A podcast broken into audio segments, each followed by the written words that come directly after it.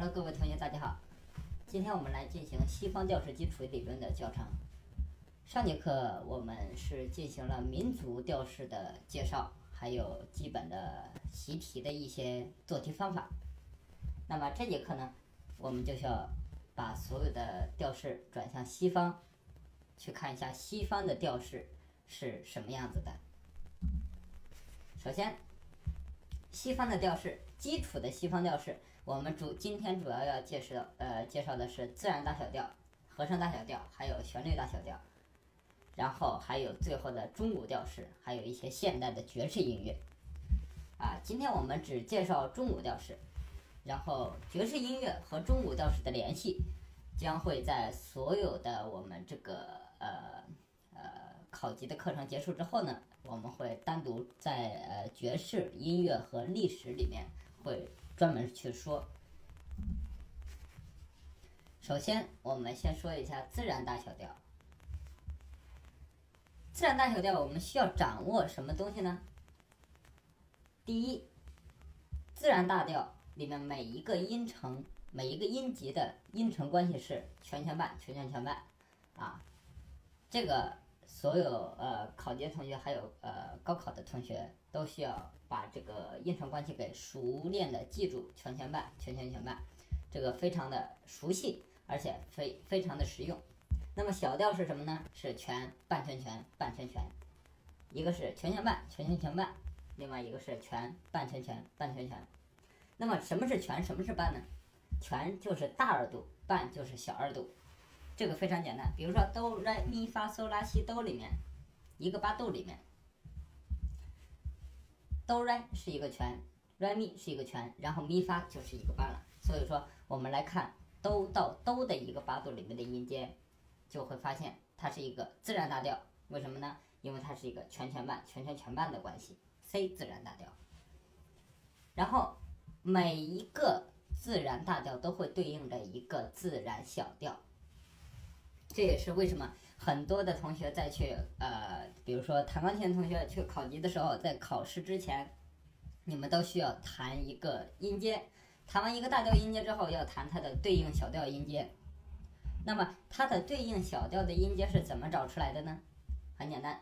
就是每一个大调对应的小调是什么呢？就是大调的名称下方的小三度。比如说，C 大调下方的小三度，C 是哆，是不是？那么哆下方的小三度是不是拉呀？拉西哆，是不是？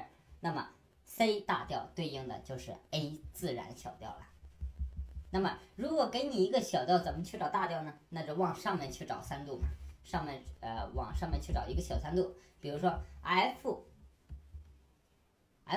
自然小调，它对应的什么大调呢？首先先往上面找一个三度，发是不是？发嗦拉，找到了拉，但是拉和发是一个大三度，所以说降拉才是一个小三度，所以说 F 小调对应的是降 A 大调啊。这个呃十分简单，只需要勤加练习就 OK 了。我们比如说，呃，经常给自己出一些啊呃，给一些大调，然后去找自己的呃对应的小调，然后再用小调去找对应的大调，啊，练上几个来回就基本上就 OK 了。因为大小调我们所弹奏的大小调的呃数量是已知的，比如说我们现在升呃没有升降号的大调是一个 C 大调，是不是？那么呃。带有升号的大调和带有降号大调各七个，那么乘二的话就是变成了二十八个调。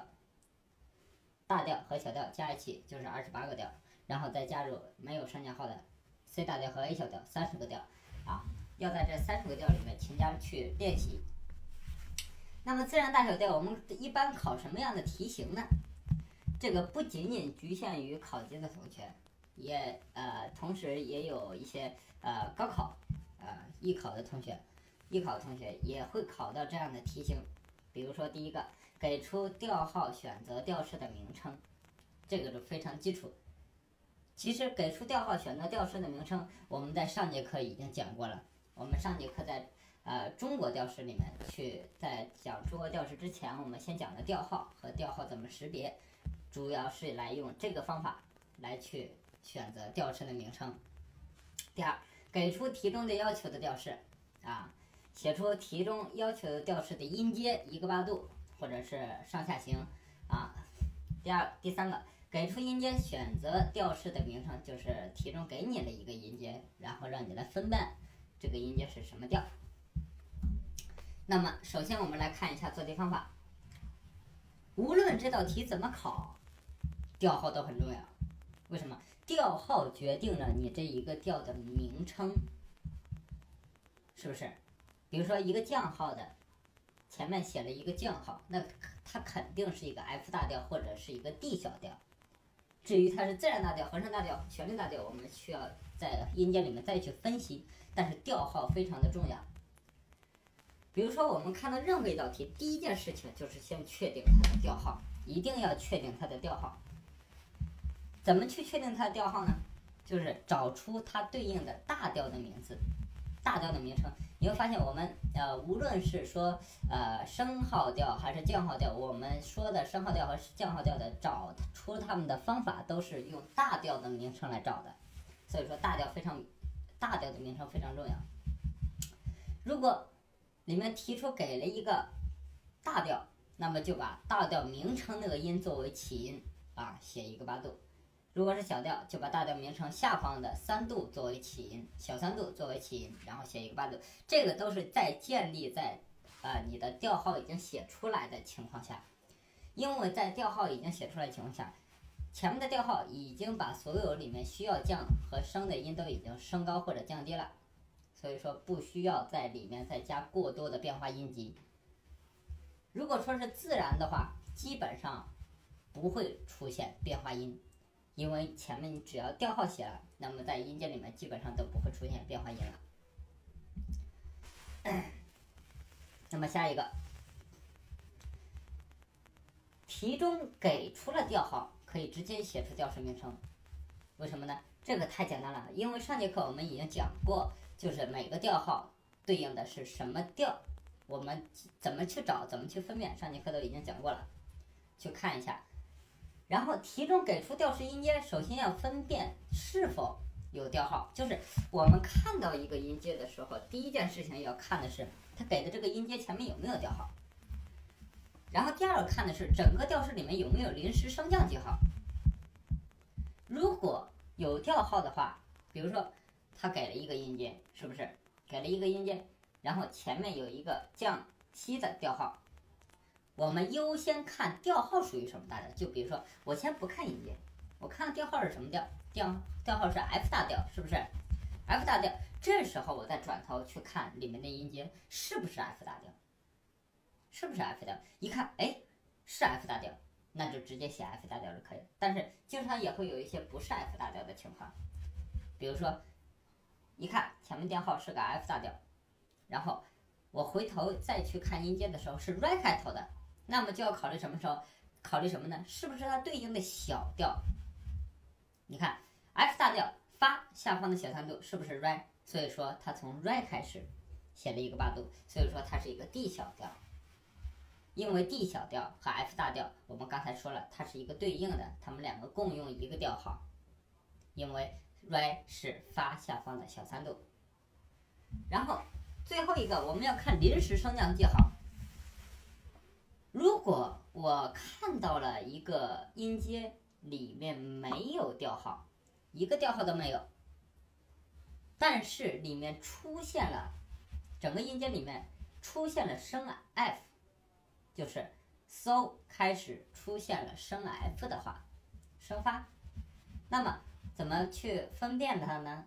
就是首先第一个，我先把这里面的临时升降记号带到前面的调号里面看看的符不符合啊这个书写的规律。上节课我们说升号调的书写规律是发哆嗦来拉咪西，是不是？第一个升的是发，是不是？它正好里面有升发，那么我调带回去之后看看符不符合。前面我这写一个升发的调号。是 G 大调，如果回去之后看一下，真的是个 G 大调的话，那这道题就是一个 G 大调了。如果里面的调号不符合书写规律，比如说里面莫名其妙冒出一些啊升咪呀、啊升搜啊升哆啊这种音，为什么呢？因为发哆嗦来拉咪西，它必须要先升发之后才能升这些音在调号里面，所以说这些就不符合书写规律。如果里面绝对有升发，然后也有升哆发哆，然后按照顺序来升的话，我们就可以优先考虑把这里面的升降号带到前面，成为一个调号，然后看一下整体符不符合这个调号。如果不符合的话怎么办？如果不符合的话，我们就要考虑和声或者旋律大调了，就是后面我们即将要讲的和声与旋律大小调。和声和旋律大小调呢，嗯，其实如果把自然大小调弄清楚，和声和旋律大小调非常非常的简单，啊，没有像，就是像呃，比如说民族调式里面、七声调式里面加的音都不一样这样子的情况，不需要啊。所以说我们着重要去看的是自然大小调怎么做题。其实做自然大小调的话，我们一般来说，啊，如果题中给出一个让你去写一个什么自然大调，写一个什么自然小调的话，你能做出来，就是直接啊，连调号带音就自己能写出来的话，基本上就没有什么问题了。所以说，经常要给自己练一下，经常在家时候给自己练一下，出一道题，比如说今天我写一个 G 自然小调，是不是？G 自然小调，打个比方，G 自然小调，这是一道题的话，我们真正做题的思路是什么？第一是，它是。G 自然小调，我们首先看到了小调，第一件事情就是把它转成大调去找调号。G 上方的小三度是什么呢？是降 B，是不是？是降 B。所以说我找到降 B 的调号，先写上面，什么西咪，是不是？西咪先写的，把调号写上，这已经成功了一半。然后接下来呢，按照刚才上呃刚才我讲的，从搜为什么呢？G 自然小调搜开始吧。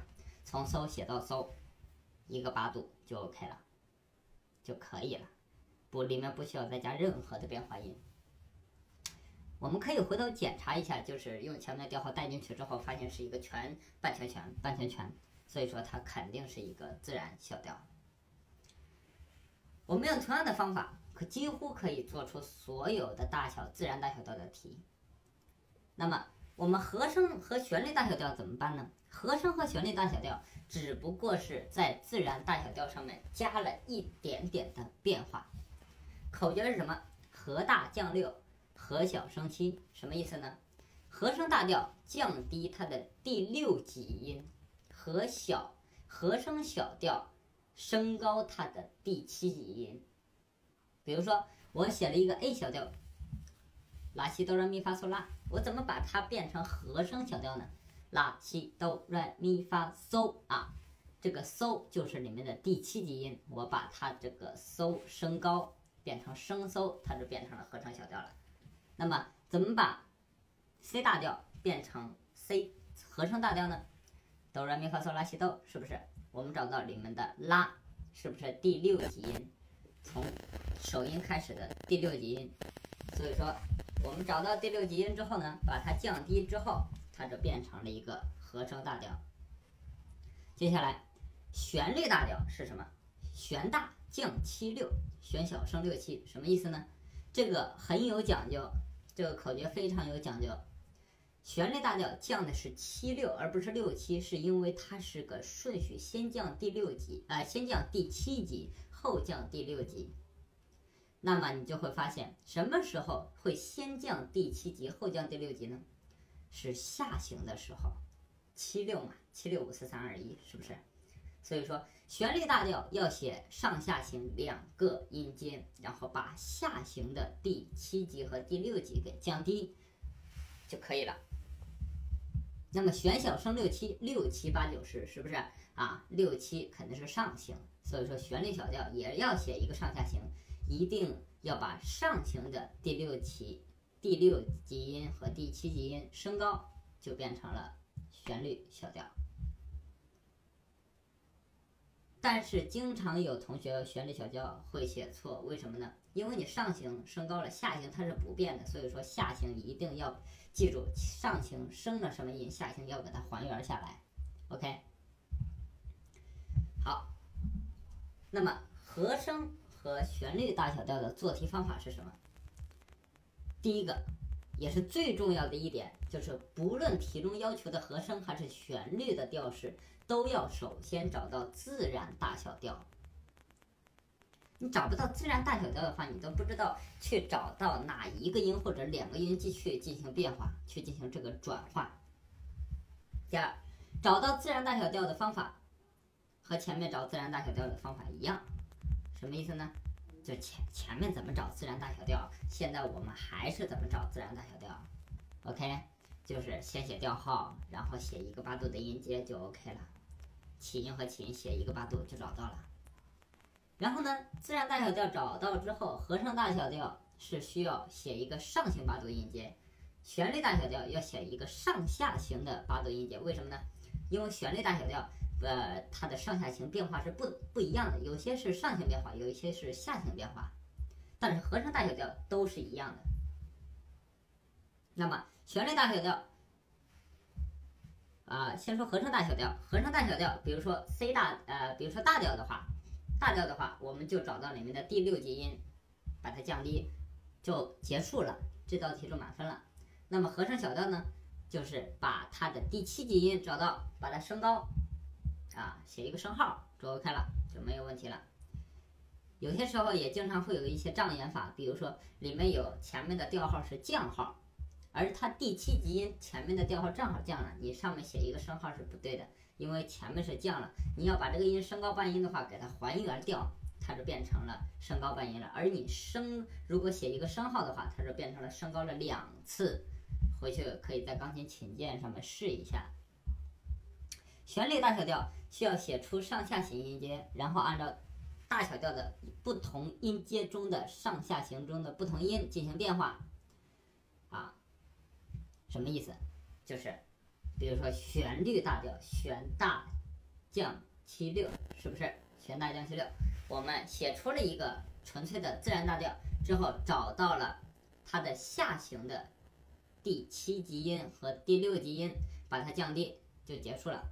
旋小升六七一样的，写出一个自然小调上下行，然后找到它的上行的六七级音，把它降低啊，把它升高，这道题就结束了，就满分了。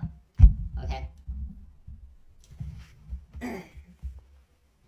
还有，去如果我们去识别的话，就是给你一个调式，让你去，呃，看这个调式是是一个和声大调或者一个旋律大调的话，怎么办？首先识别某一个音阶是什么调式的话，第一时间还是要看调号，因为你必须要把主音给找到，是不是？如果前面调号是三个调号的话，是个降 E 大调，是不是降 E 大调？我首先先看它的首音是不是降 E，如果是降 E 的话，它起码是个降 E 什么降 E 大调。至于它是自然大调、和声大调、旋律大调，我们一会儿来看。如果它不是降 E 的话，它是个 C 的话怎么办？那正好是下行的三度音，是不是下行小三度音？那它是一个 C 自然小调啊，C 小调啊，然后再看里面的变化音就可以了。第二。啊，就是我们看完这个调号之后，看看它属于什么调，然后之后检查一下是否匹配。如果不匹配怎么办？如果不匹配的话，一般看起音，起音一般是调式的第一个音，也就决定了调式的名称。然后再看看变化的那个音，就是整个音阶里面变化的是第几级呢？如果是变化一个音的话，就整个音阶里面只有变化一个音的话。优先去考虑考虑和声大小调，为什么呢？和声大小调里面是不是只变化一个音啊？如果是两个音的话，优先考虑考虑旋律大小调，看看符不符合。因为旋律大小调里面是变两个音的。最后一点一定呃要给大家说一下，注意还原记号，什么意思？还原记号一般会有特殊的含义，为什么呢？还原记号一般。不是呃，各位同学想象中那种还原，有可能是它是充当着一个升号的作用。刚才我已经说过了，或者是甚至一些降号的作用。所以说一定要把还原记号着重考虑。然后上下行变化的位置不同，也会决定调式的名称。比如说看到一个调啊，一个音阶，它是下行变化的话，只有下行变化的话，我们优先考虑什么呢？啊，对，旋律大调，是不是？如果它只变上行呢，优先考虑旋律小调，是不是？为什么？旋律大调只变下行，旋律小调只变上行，它下行要还原的。好，顺便今天给大家呃，就是稍微简单的介绍一下中古调式啊，中古调式也就是过去的调教会的调式，它一共是七个名字，七个名字，它分别也就代表着每一个，比如说哆来咪发嗦拉西哆，是不是？我们把它改变一下顺序，哆开始的、来开始的、咪开始的、发开始的，就改变它的起音。变成了几个调式呢？变成了七个调式，它们分别的名字是伊奥尼亚，伊奥尼亚就是哆来咪发嗦拉西哆，多利亚就是来咪发嗦拉西哆来啊，弗利吉亚就是咪发嗦拉西哆来咪，然后利迪亚发嗦拉西哆来咪发啊，然后混合利迪亚嗦拉西哆来咪发嗦，艾奥尼亚六呃。拉西，哆来咪发嗦拉，洛克利亚，西哆来咪发嗦拉西啊，就是这么几个音。这些音呢，我们可以去记它的首字母，来去记伊多弗利混爱洛啊，去经常去念几遍的话，应该就差不多记住了。伊多弗利混爱洛，它分别代表的是哆来咪发嗦拉西啊。哆来咪发嗦拉西，它是同样一个音阶里面以哆开始的，以来开始的，以咪开始的，以发开始的等等，只不过是改变了哆来咪发嗦拉西哆起音的顺序。现在我们先是简简的呃简单的先去呃了解一下什么是中古调式，它们的名字是什么，它每一个名字代表的含义是什么。我们以后比如说，并不是所有的伊奥尼亚都是哆开始的，它的确是哆来咪发嗦拉西哆，但是这个哆。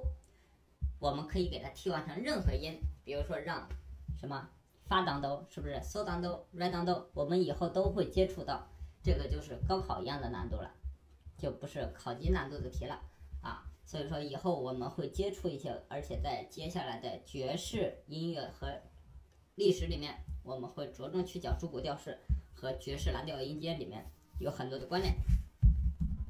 好，这节课我们就到这里。